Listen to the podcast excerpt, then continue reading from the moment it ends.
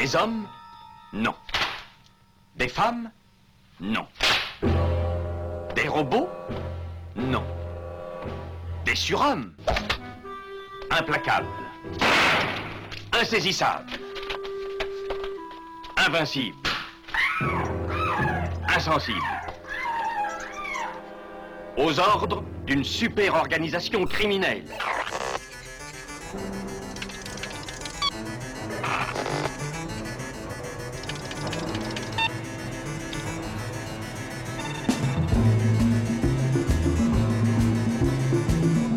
Rien n'est impossible pour... Culture prohibée.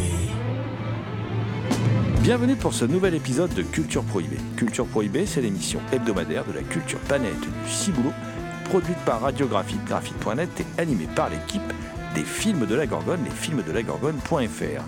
Culture Prohibée, c'est aussi un profil Facebook et un podcast disponible sur différentes plateformes. Tous les détails sont sur le blog de l'émission culture-prohibée.blogspot.com. Ça va? Je t'ai pas aspergé de cambouis au moins Non, tout va bien. Au sommaire aujourd'hui, une spéciale sortie bouquin, durant laquelle nous reviendrons sur Camp Volume 3 Soap Opéra et Camp Gay paru chez Marest éditeur de Pascal Français. On parlera également de Screaming Boys de Violaine de Charnage. Ça, c'est paru dans la collection Carnage chez Zone 52 Éditions. Et puis, nous ferons un focus sur la, la collection Urban Comics Nomade. Euh, nous reviendrons sur cette collection de poches qui réédite des grands classiques du comics. Également au programme Érotique Bazar 2, Chronique de l'alcove. Ça, c'est écrit et édité par David Didlot. David Didlot que nous retrouverons en deuxième partie d'émission pour un entretien. L'équipe de Culture Prohibée remercie Jérémy Grima et Pierre-Julien Marest pour leur aide sur cette émission. Nous vous rappelons que cette émission est réalisée en partenariat avec la revue Prime Cut, disponible sur le site de l'éditeur theextasyofilm.com, mais également sur celui des films de la Gorgone, lesfilmsdelagorgone.fr, et enfin dans toutes les bonnes librairies. À mes côtés pour causer sortie bouquin, je suis accompagné de Damien Demé, dit la bête noire de Compiègne, un archéologue animal en quête de cultures souterraines et oubliées, également créateur du podcast Écho du temps disponible sur PodCloud. Bonjour Damien. Salutations à toutes les entités conscientes qui nous écoutent. Go see our fathers. Tell our sisters and our brothers that you're going to marry me. Damien, tu vas nous accompagner euh, durant cette émission euh, en évoquant à intervalles réguliers une collection euh, que tu avais déjà abordée d'ailleurs dans une précédente émission de Culture Prohibée. Je, veux bien sûr parler de la collection Nomade d'Urban Comics, qui donc réédite des classiques du, comics euh, dans un format de taille moyenne à des prix très abordables. Alors, ce sont des comics de poche euh, très bien. Et en fait, la cuvée qu'ils viennent d'ajouter à leur collection est vraiment spectaculaire. Je vais vous en citer quelques-uns. Je vais pas non plus tout faire parce que il faut laisser la place pour les autres euh, revues. Mais on retrouve notamment le Joker de Brian Azzarello et de Liber Mejo. C'est un comics avec un côté film de gangster, film noir euh, très sympathique. On y suit le Joker, mais que je trouve beaucoup moins bien que leur euh, Luthor que J'espère qu'ils sortiront bientôt sous le même format. Et c'est un comics euh, plutôt violent en fait, mais euh, très agréable. On suit un, Joker euh, bah, dans son rôle totalement de clown du crime qui est euh, vraiment euh, réussi. Au même niveau, on retrouve aussi l'iconique Superman Red Son de Mark Millar, de Killian Blunkett et de Dave Johnson qui réédite encore une fois, qui avait été réédité sous le label euh, Black Label d'Urban Comics. Alors, pour faire vite, on a affaire à une uchronie formidable dans laquelle Superman atterrit non pas au Texas mais en Ukraine à l'aube de la Seconde Guerre mondiale et deviendra un super-héros soviétique. Moi, je vais quitter la, bande dessinée. Je vais quitter la bande dessinée pour, euh, pour bah, pas complètement, puisque en même temps, c'est une. Je vais vous parler de la collection Carnage. Et la collection Carnage a quand même la particularité d'avoir des, couvertures illustrées par Will Argunas, qui est un très bon illustrateur, dessinateur, graphiste, hein, et qui a illustré donc tous les, toutes les couvertures de cette collection Carnage parue chez, chez Zone 52 Éditions. Bon, ce sera mon seul intermède graphique, hein, puisque pour le reste, c'est un, euh, un roman euh, dans la lignée euh, de ce que produit la collection Carnage, c'est-à-dire quelque chose qui s'inscrit dans la continuité euh, de Feu, la collection Gore, par exemple, hein, euh, c'est-à-dire du, sexe, de la violence. C'est évidemment euh, des ouvrages. Qui ne sont pas à mettre devant tous les yeux, c'est réservé à un public averti, c'est écrit d'ailleurs au verso. Et c'est euh, toute une série d'ouvrages qu'on peut trouver, entre autres, hein, d'ailleurs, sur le site des films de la Gorgone, www.lesfilmsdelagorgone.fr. Et celui-ci, c'est le dixième ouvrage de, de cette collection. Vous savez que c'est une collection qu'on aime bien. On avait reçu il n'y a, pas- a pas longtemps l'un des, l'un des auteurs hein, qui, qui avait écrit, Julien Caldironi, qui avait écrit Milano Sanguina, euh, précédent opus de cette collection. Et là, euh, l'ouvrage qui s'appelle Screaming Boys euh, est un ouvrage euh, un peu particulier, c'est-à-dire qu'il y a une bande de, mecs, une bande de beaux gosses qui se retrouvent pour les besoins de ce qu'ils pensent être une sorte de télé-réalité ou de concours de bogossitude, voilà, sur une île isolée. Ils sont réunis là par une production qui les a réunis, qui les a castés, qui les a choisis. Évidemment, bah, ils vont se faire massacrer sur cette île. Voilà, sinon on n'est pas dans la, dans la collection Carnage. Et là, pour le coup, c'est un carnage, sans K mais avec un C. Euh, et un carnage qui a la, la particularité, en dehors de son côté jouissif et voilà assez marrant de toujours voir la, virilité mise à mal de telle sorte, c'est surtout que moi ce que j'aime bien dans, ce bouquin, alors vous allez me dire c'est peut-être un peu gadget, mais j'aime beaucoup ça, c'est qu'il y a une playlist, une playlist Screaming Boys qui est disponible sur Deezer et il suffit de, flasher le flash code qui est en fin d'ouvrage, car chaque euh, chapitre euh, propose une bande son en fait. Donc euh, le premier chapitre par exemple, Journée de merde à la plage, c'est le titre du chapitre, propose d'écouter Cruel Summer de Bananarama, un morceau de 2001.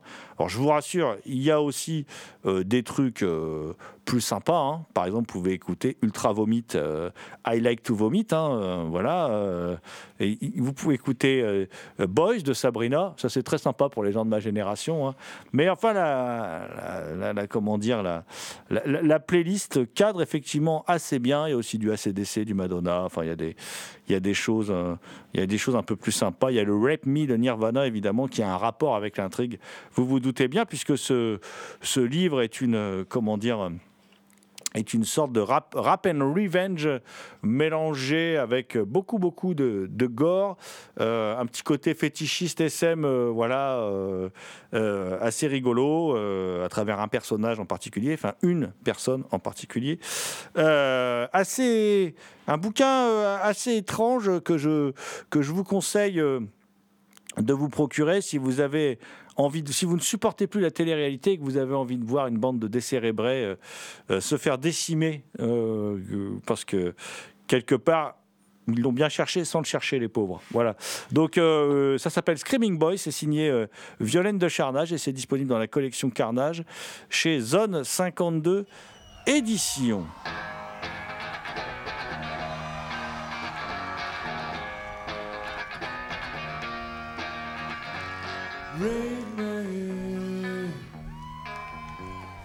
read me, my friend. Me, me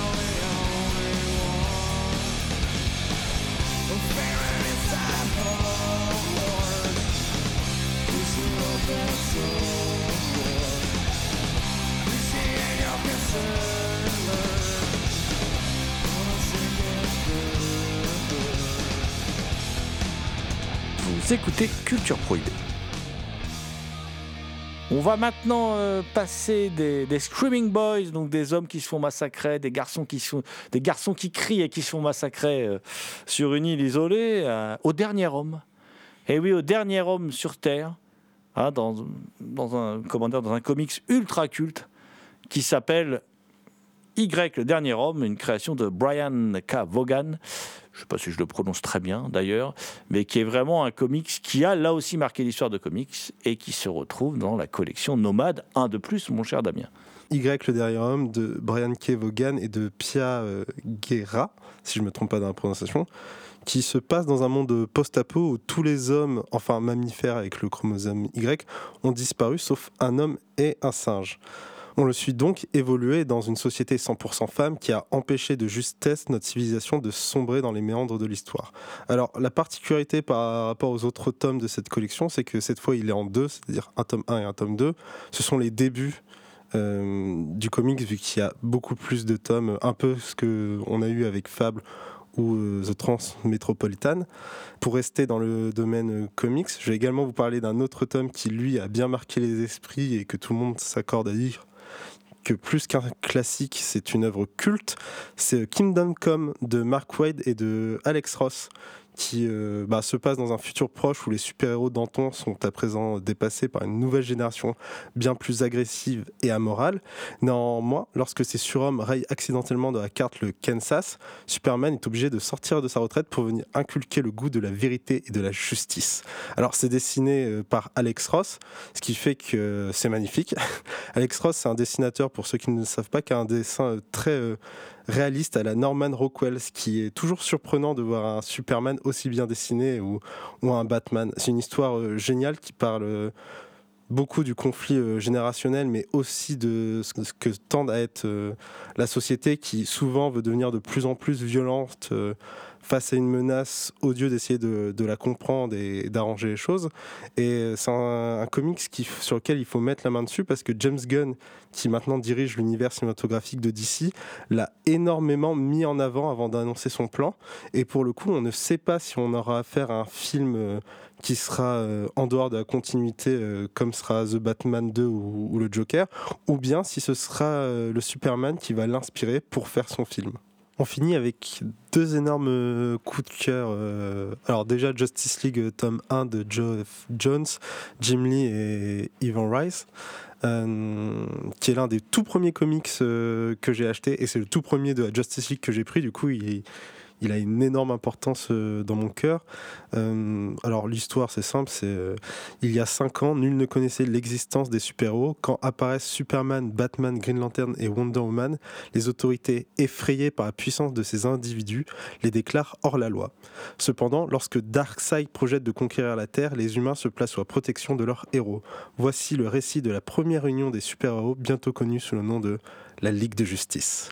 Alors, je trouve absolument euh, génial dans, l'histoire des comics, il arrive après euh, Flashpoint Paradox, qui est un event qui modifie euh, le cours du temps, qu'on va bientôt avoir en film, et dont la mise en avant par James Gunn du comics a fait exploser les ventes, ce qui fait qu'il est en rupture. Enfin, tous les projets que James Gunn a annoncés, il y a, les il y a lié les comics, et tous les comics maintenant aux États-Unis sont actuellement en rupture. Flashpoint, c'est un comics qui a déjà été édité euh, par DC, qui a édi- été édité en version euh, normale, qui a été ensuite édité en version euh, estivale, et qui a été édité lors de la première édition euh, Nomade qui avait eu lieu. Et du coup, il est logique que ce comics Justice League lui fasse suite. Après cette modification du temps par Flash, en fait, toute la chronologie est bouleversée, ce qui permet à DC de réécrire plusieurs histoires, dont celle-ci qui raconte la première rencontre entre les héros de la Ligue. Et je, je suis absolument fan. hein. Jeff Jones, pour moi, c'est un très bon auteur. Euh, Ses arcs sur la Justice League sont excellents, inégaux, mais excellents. Je sais qu'il divise, je sais pourquoi il divise, mais il reste pour moi un des meilleurs auteurs, en tout cas bien mieux que Scott Snyder, euh, qui pour moi fait beaucoup plus d'erreurs et qui est pour autant adulé. Et si vous voulez débattre, je suis prêt à débattre avec vous avec plaisir. Je vous attends même pour discuter de lequel est le meilleur ou non.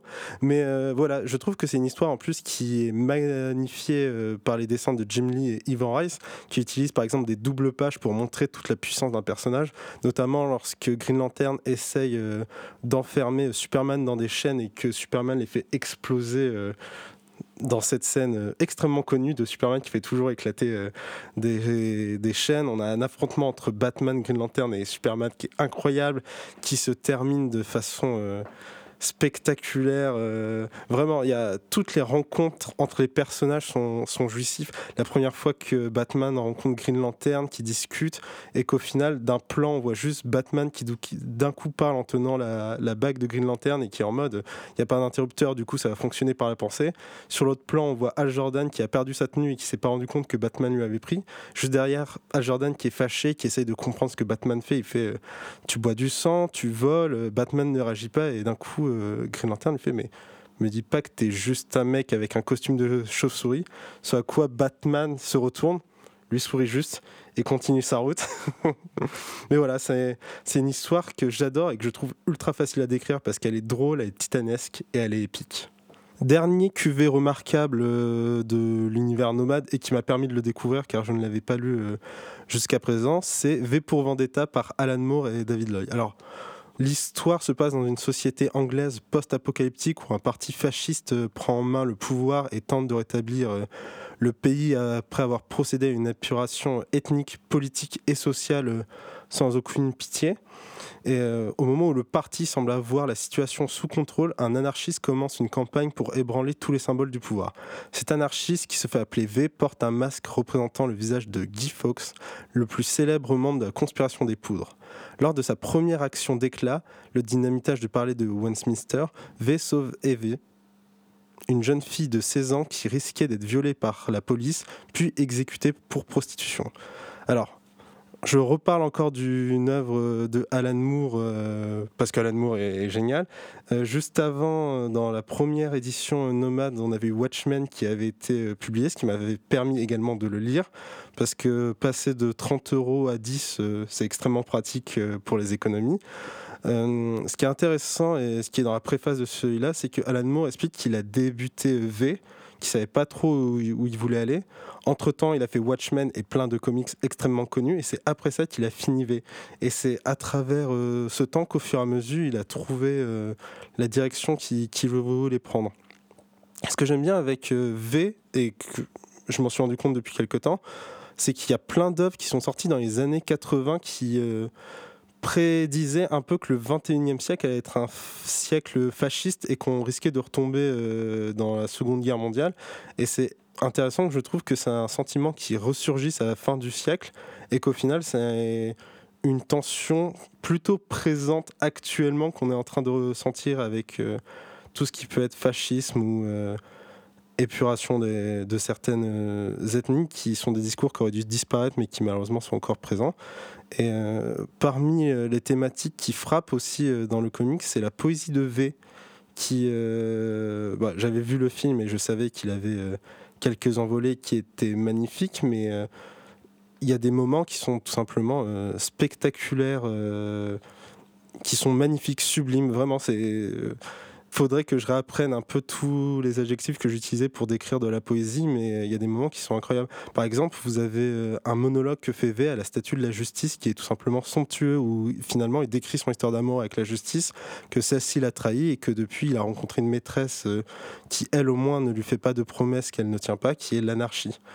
Et c'est ça qui est beau dans V en fait. Il a un idéalisme de l'anarchie en réaction à l'omni-ordre, à une autorité toute puissante, ou comme le dit euh, d'une certaine façon Bégodeau dans son livre Notre joie, euh, face à un idéalisme de l'extrême droite. euh, V n'est pas la résistance en fait. Il n'essaie pas de remettre en place ce qui a été présent avant. Il est simplement un symbole de liberté absolue.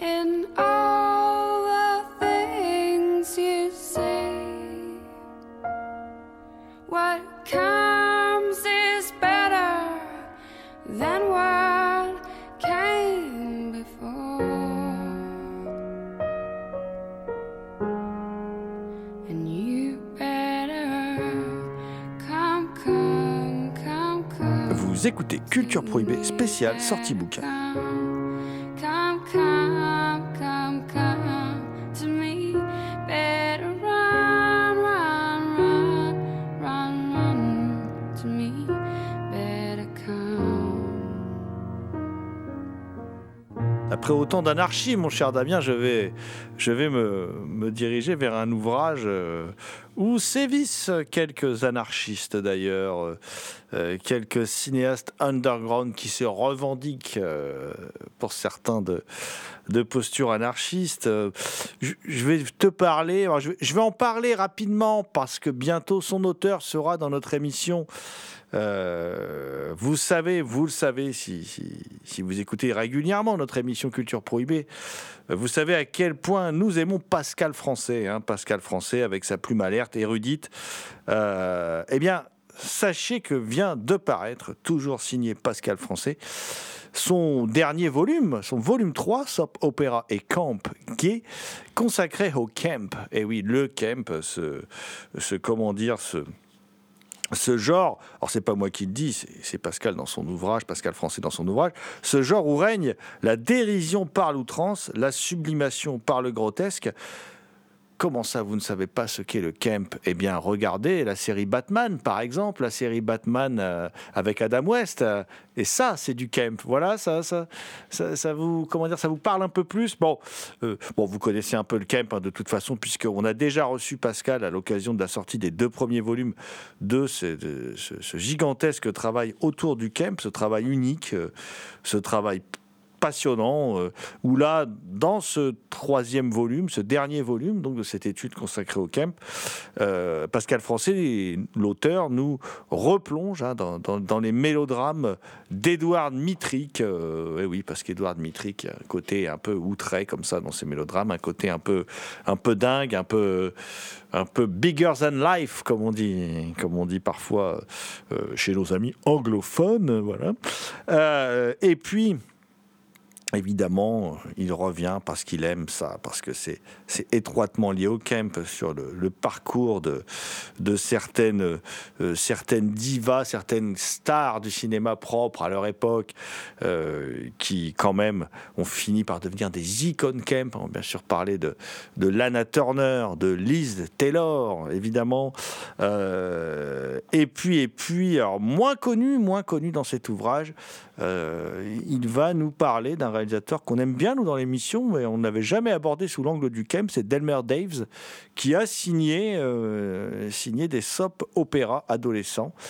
Et puis, et puis, euh, bon, bah voilà, on parle aussi de John Schlesinger, hein, qui n'a pas réalisé que Macadam Cowboy et Marathon Man, mais qui a aussi réalisé, par exemple, ce film démentiel qui est Le Jour du Fléau, que, que je vous conseille, que je vous conseille vivement. Mais pour moi, ce qui est de plus intéressant, ce qui est de plus passionnant dans ce, ce- nouveau volume, c'est justement euh, tous ces cinéastes underground. Alors, on connaît Kenneth Anger, évidemment, Kenneth Anger, on prononce, on va essayer de le prononcer correctement, mais il y a, euh, moi j'ai adoré toute la partie sur euh, Jack Smith, bien sûr, mais surtout les frères Cuchard, les frères Cuchard que j'ai découvert moi à cette occasion. Ah oui, je ne connaissais pas les frères Cuchard, enfin je connaissais de nom, mais savais pas du tout ce qu'ils avaient fait.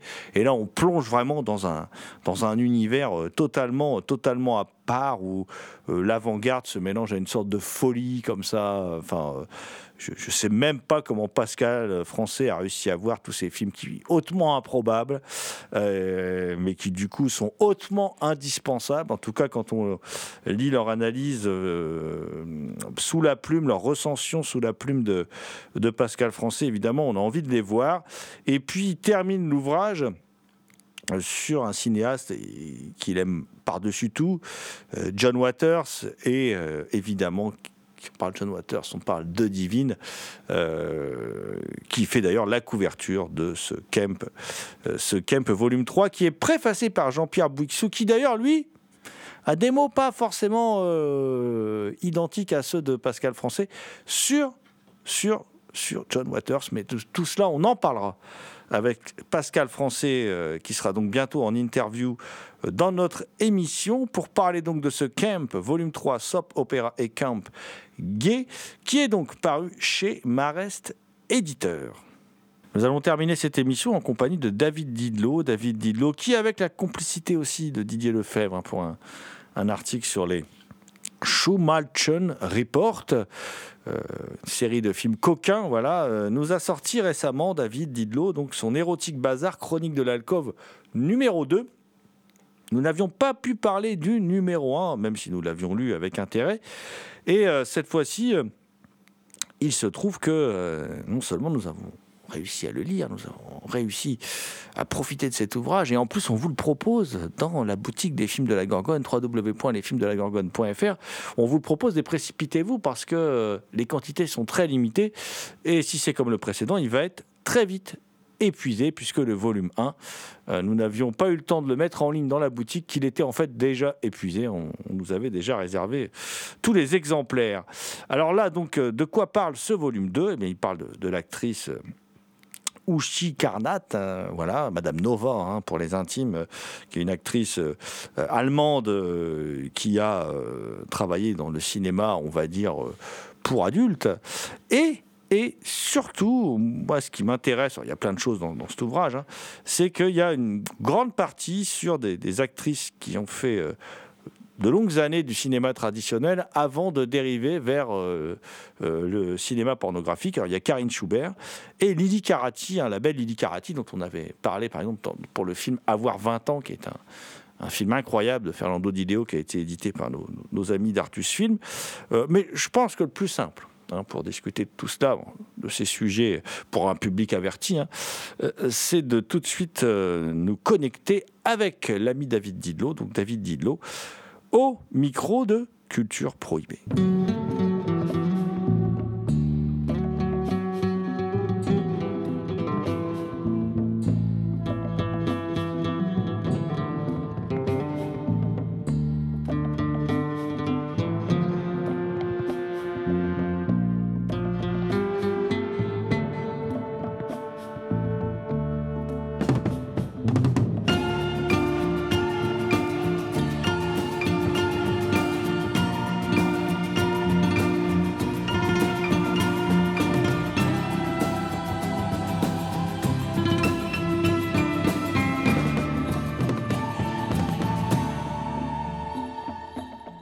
Bonjour David Didlot.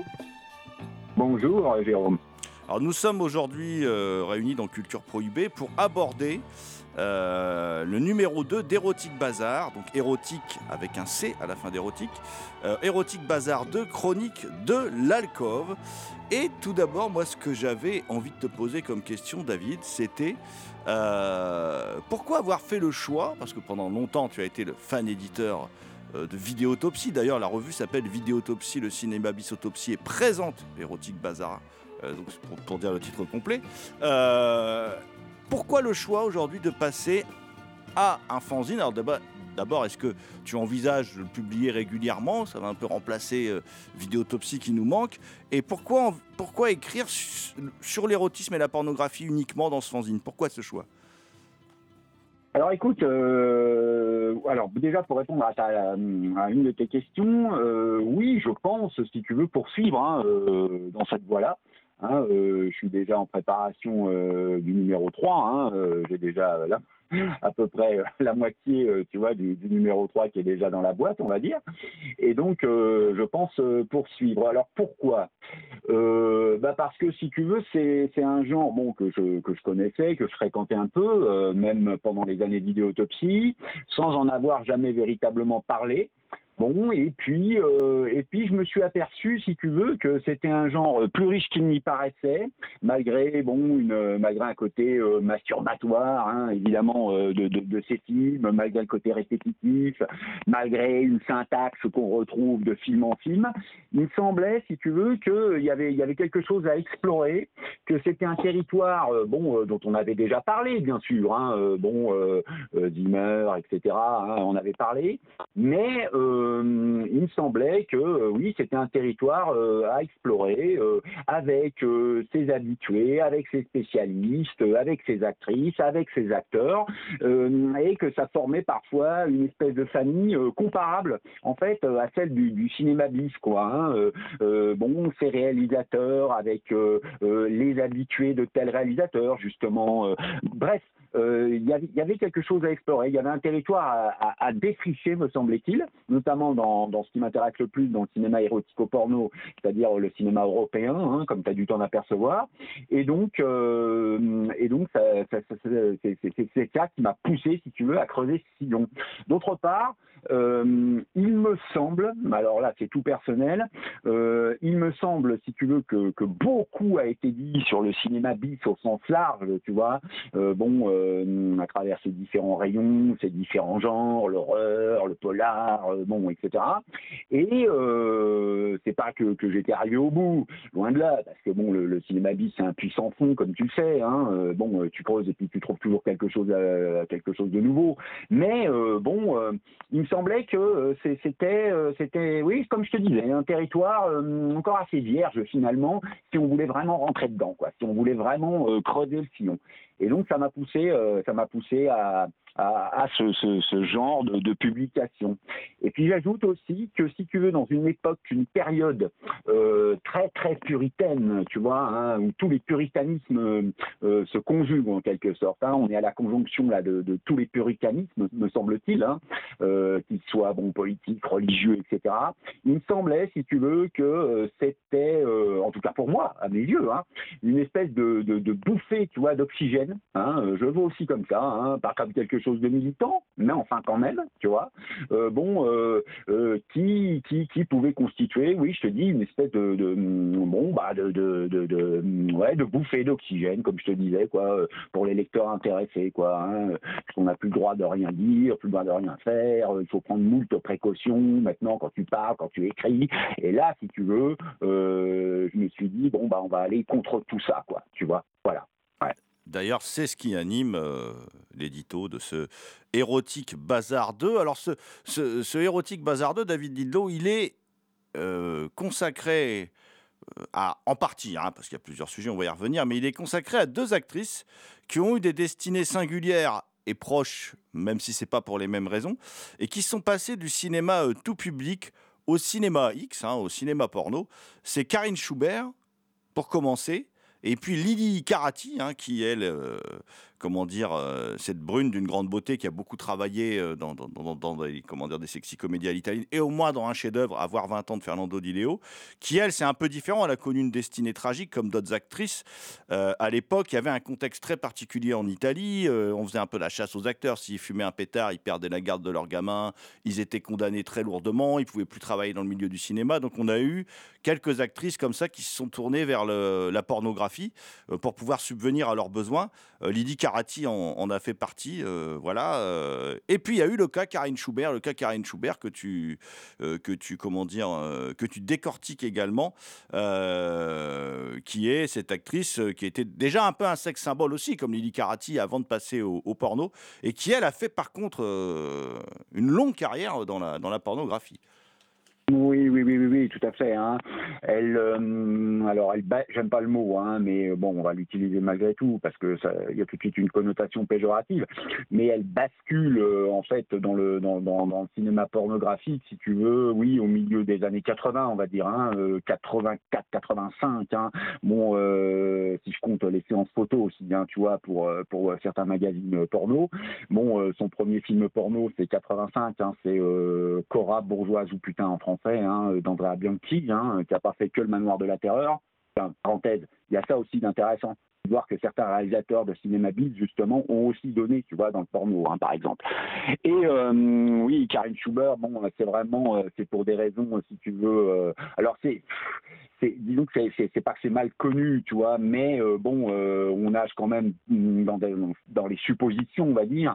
Mais euh, bon, euh, problème euh, bon de drogue, euh, enfin, fils en tout cas problématique, tu vois. bon, problème de drogue, mauvaise rencontre, besoin d'argent. bon, et puis crise aussi, une crise aussi du cinéma italien, tu vois, hein, qui, qui va pousser certaines certaines actrices justement à la facilité pour gagner bon euh, de l'argent quoi et donc euh, qui va la qui va l'entraîner donc euh, effectivement dans, le dans le cinéma euh, dans le cinéma porno quoi hein, euh, voilà et, euh, et euh, elle elle va euh, effectivement qui est les titres hein, euh, bon euh, je crois que Lily Karati si mes comptes sont justes euh, elle doit avoir fait cinq films tu vois hein, cinq films estampillés X hein, cinq films porno cinq ou six films porno tandis que Karine Schubert euh, bon euh, c'est ça doit être aux alentours d'une vingtaine quoi hein. donc elle a une vraie carrière dans le X effectivement alors c'est pas tout à fait le cas de, de par exemple de, tu parlais d'autres actrices hein, mais de Paola Senatore par exemple hein, qui euh, qui également bon était euh, bon dans le cinéma érotique euh, également dans la sexy comédie bon et puis bon tu as tourné un film porno tu vois hein, pour des histoires bon de, de, de, de, drogue quoi hein, bon pour payer ses doses a priori tu vois bon et donc voilà mais Karine Schubert oui effectivement a une carrière beaucoup plus longue dans, dans, dans le genre.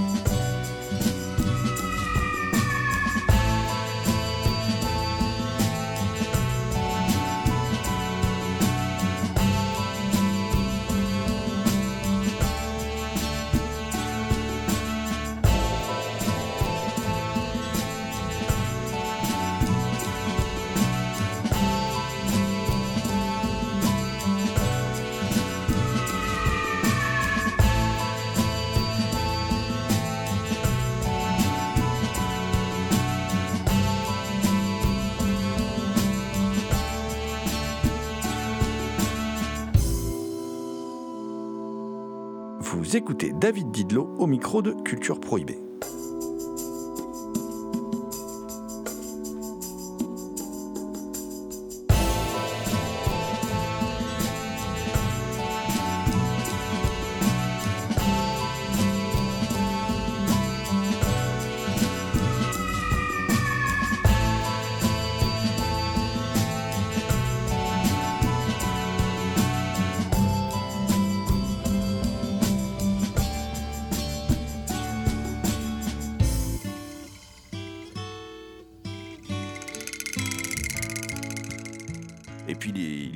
L'étoile filante, auquel tu consacres aussi quelques pages, Ah euh, oui.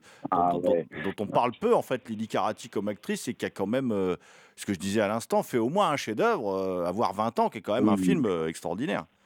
Ah ben non mais attends mais ça pour moi c'est son chef-d'œuvre. Tu vois et c'est même euh, je dirais même euh, bon euh, c'est pour moi probablement le meilleur film de, Fernando Di Leo déjà pour commencer. Bon et puis c'est effectivement son chef-d'œuvre avec Gloria Guida. Bon c'est un film sur la fin des utopies quoi hein.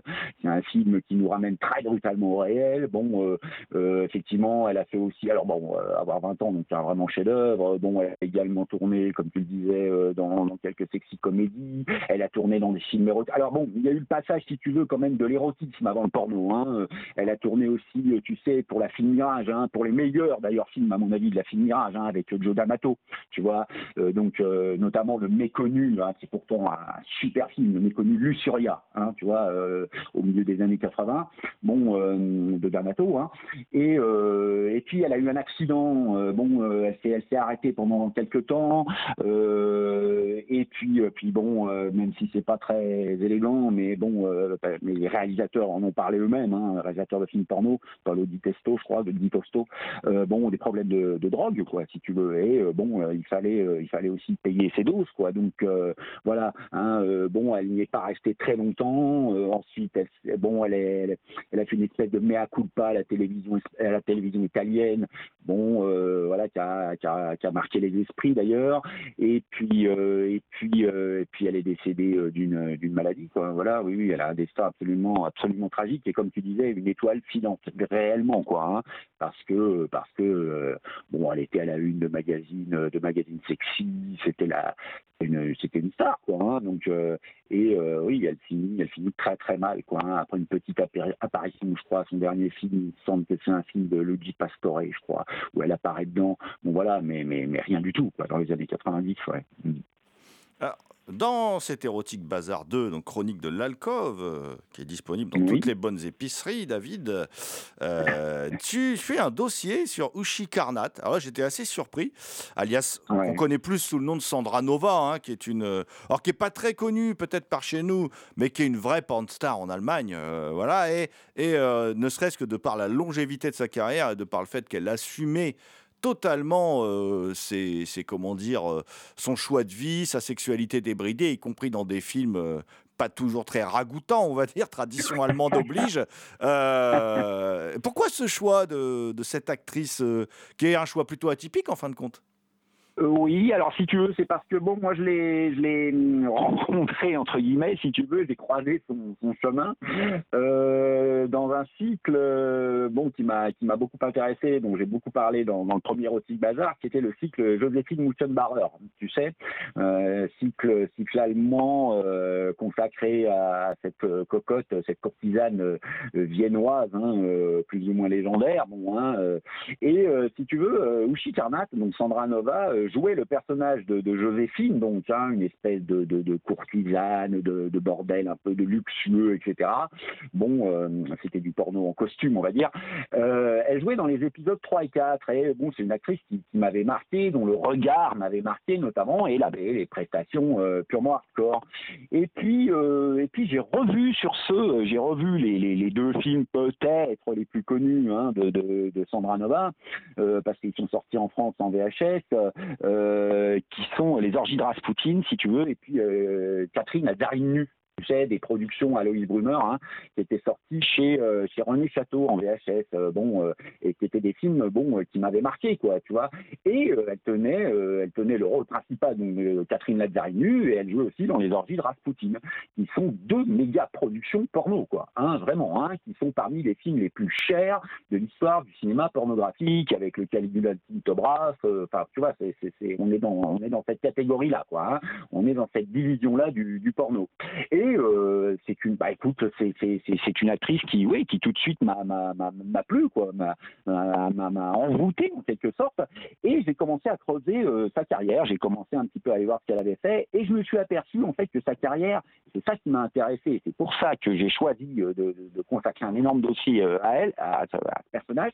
C'est parce que sa carrière, tu veux, embrassait à peu près toutes les saveurs du cinéma porno. Tu vois, euh, notamment bon, allemand. Hein, euh, comme tu en parlais tout, euh, tout de suite, euh, bon, euh, au- au- autant les belles choses, tu vois. bon, je pense donc aux, aux Joséphine ou alors aux productions Aloïs Brummer, euh, qu'aux choses, bon, les, les, les moins ragoûtantes, quoi, hein, les plus les plus cradocs, on va dire, tu vois, parce qu'effectivement, elle a joué dans des choses, bon.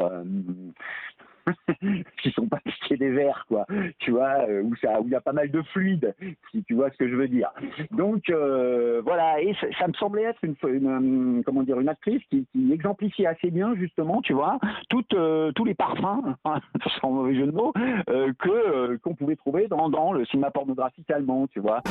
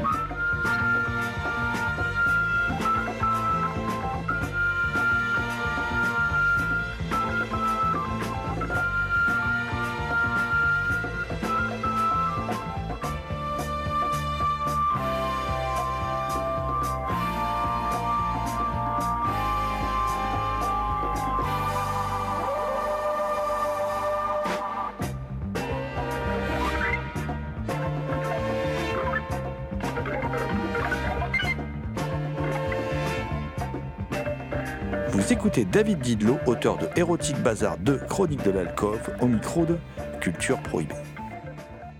La comédie hein, aussi, hein, la comédie pornographique, bon, euh, qui peut inspirer, tu sais, des, des Lederhosen films, hein, et comédie bavaroise, mais à la sauce hardcore.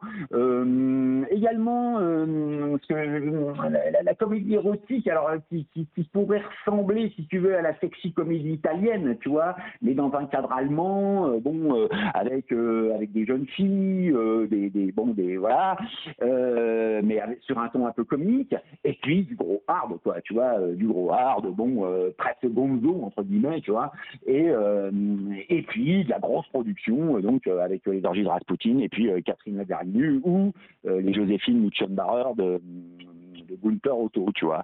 Voilà, et euh, ça me permet, si tu veux, moi ce qui me plaît, bon, dans, ce genre de choix un peu, étrange, effectivement, parce que c'est pas une des actrices les plus connues du genre, loin de là, euh, c'est aussi de pouvoir comme ça aborder par, la bande, euh, comment dire, euh, certains réalisateurs tu vois, qui ont des filmographies longues comme le bras, hein, qui ont fait plein de choses, mais dont personne ne parle, quoi, tu vois. C'est ça aussi qui m'a poussé euh, à euh, l'écriture euh, des érotiques bazar. Hein, je te parlais de Gunther Otto, par exemple, hein, bon, qui a fait plein de choses. On pourrait parler d'Hans Billian aussi, bon, qui, est vraiment une référence quoi dans le genre en Allemagne. Bon, euh, voilà, des, des, des, réalisateurs comme ça euh, qui, qui, méritent euh, ouais bien plus que l'oubli dans lequel ils sont tombés quoi. Hein, voilà. Et puis c'est pour ça donc que j'avais choisi Ushi Karnat, ouais, Ushi Karnat. Mmh. Et puis elle a, alors autre chose aussi, elle a parce que bon, l'époque voulait ça, et dans les années 80, elle joue aussi bon dans des, des productions, alors allemandes oui, mais tournées en France, tu vois. Donc bon, une espèce d'internationalisation comme ça des castings et euh, on va la trouver, bon, euh, je sais pas moi, avec Marie Jess, euh, avec des gens comme ça, tu vois, sous la direction de, de, réalisateurs français. Et je trouve que c'était intéressant, quoi, de voir comme ça les différents plateaux qu'elle a pu occuper, quoi. c'est tout, c'est toute une époque aussi, bon, qui, qui, que j'essaie de faire ressurgir comme ça au travers de ce que j'écris. Ouais. Ça permet aussi effectivement de voir euh, ben, l'évolution de la production pornographique euh, euh, en Europe. voilà.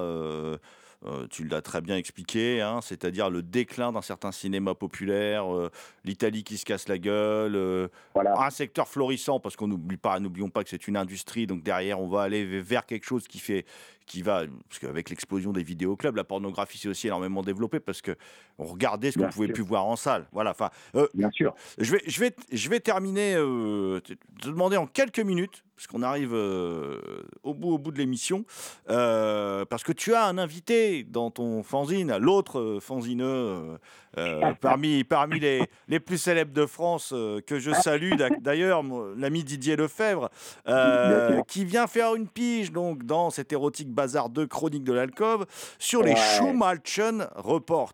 Est-ce que tu ah, peux ouais. expliquer en quelques mots ce que sont les Schumalchen Report? Là, c'est pareil, il y a toute une pelletée de films. C'est c'est totalement cul, euh, cul et culte, on va dire, en Allemagne.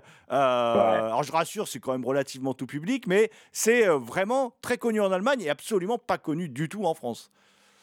Oui, c'est alors si tu veux, c'est une série de, de films bon qui évidemment s'étale sur toutes les années euh, sur toutes les années euh, 70 quoi, hein, tu vois, jusqu'au début des années 80. Je crois que si euh, si on parle de la série officielle quoi, si tu veux, hein, on a 13 films donc Schulmädchen Report, hein, euh, 13 tiles comme disent les Allemands quoi.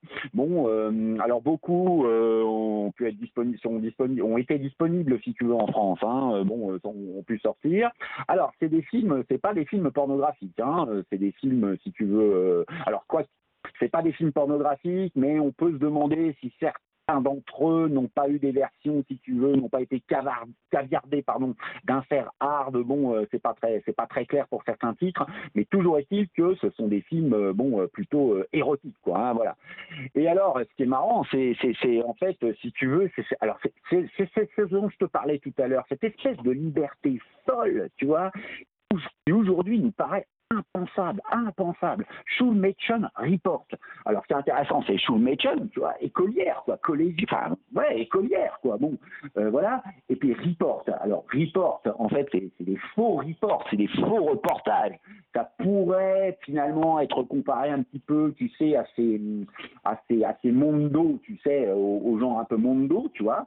Bon, mais avec un côté presque, bon, encore plus vériste, quoi, encore plus prétendument réaliste, bon, et avec plusieurs vignettes à chaque fois de cas, euh, comment dire, d'écolières, en tout cas de collégiennes ou lycéennes, se posant des questions euh, sur leur sexualité, racontant leurs aventures érotiques, mais toujours en but à une société un petit peu puritaine, un petit peu coiffée euh, du slip, tu vois. Bon, euh, c'est des jeux d'un petit peu à la- l'affranchissement, tu vois, des corps, en fait, ces films-là. Hein, bon, mais ça peut aller très loin, si tu veux. Hein, ça, ça, peut, bon, je pense à certains épisodes. bon, tu, alors, il y a une espèce de joie de vivre, tu vois, de, de, de, de, de- de liberté des corps qui s'exprime, bon, euh, euh, bon, qui correspond très bien à l'époque, évidemment.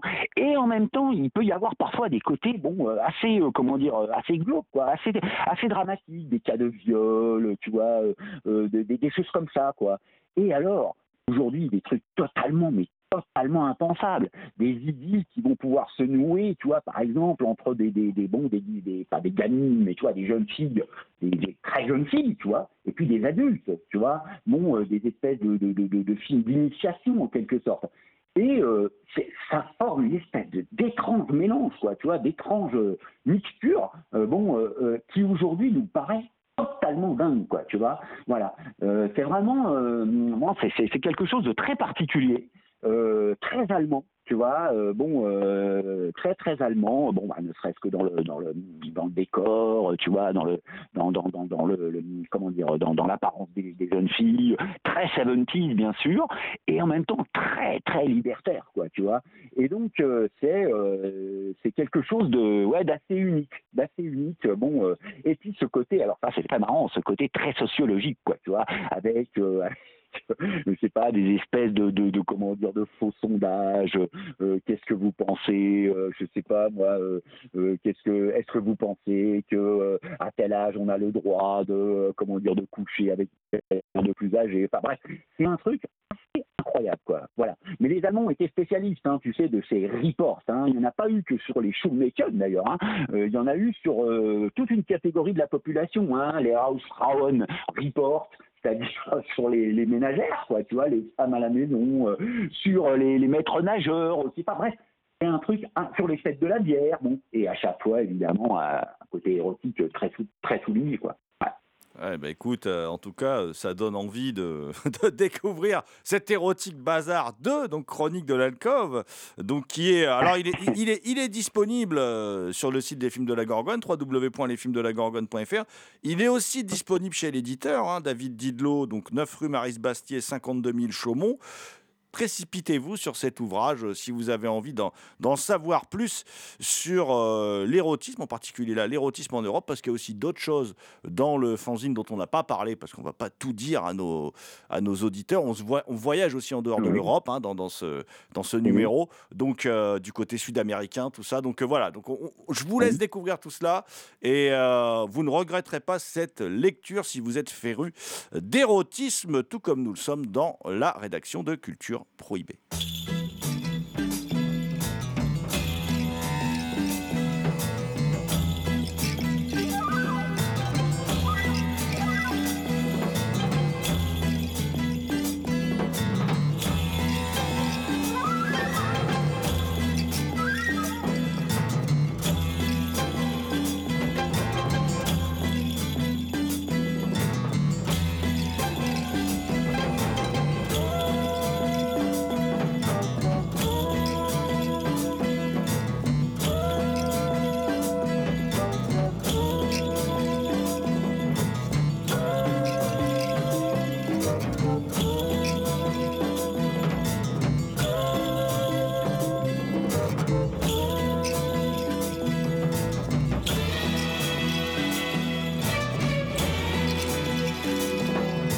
C'était Culture Prohibée, une émission réalisée en partenariat avec les films de la Gorgone et la revue Prime Cut.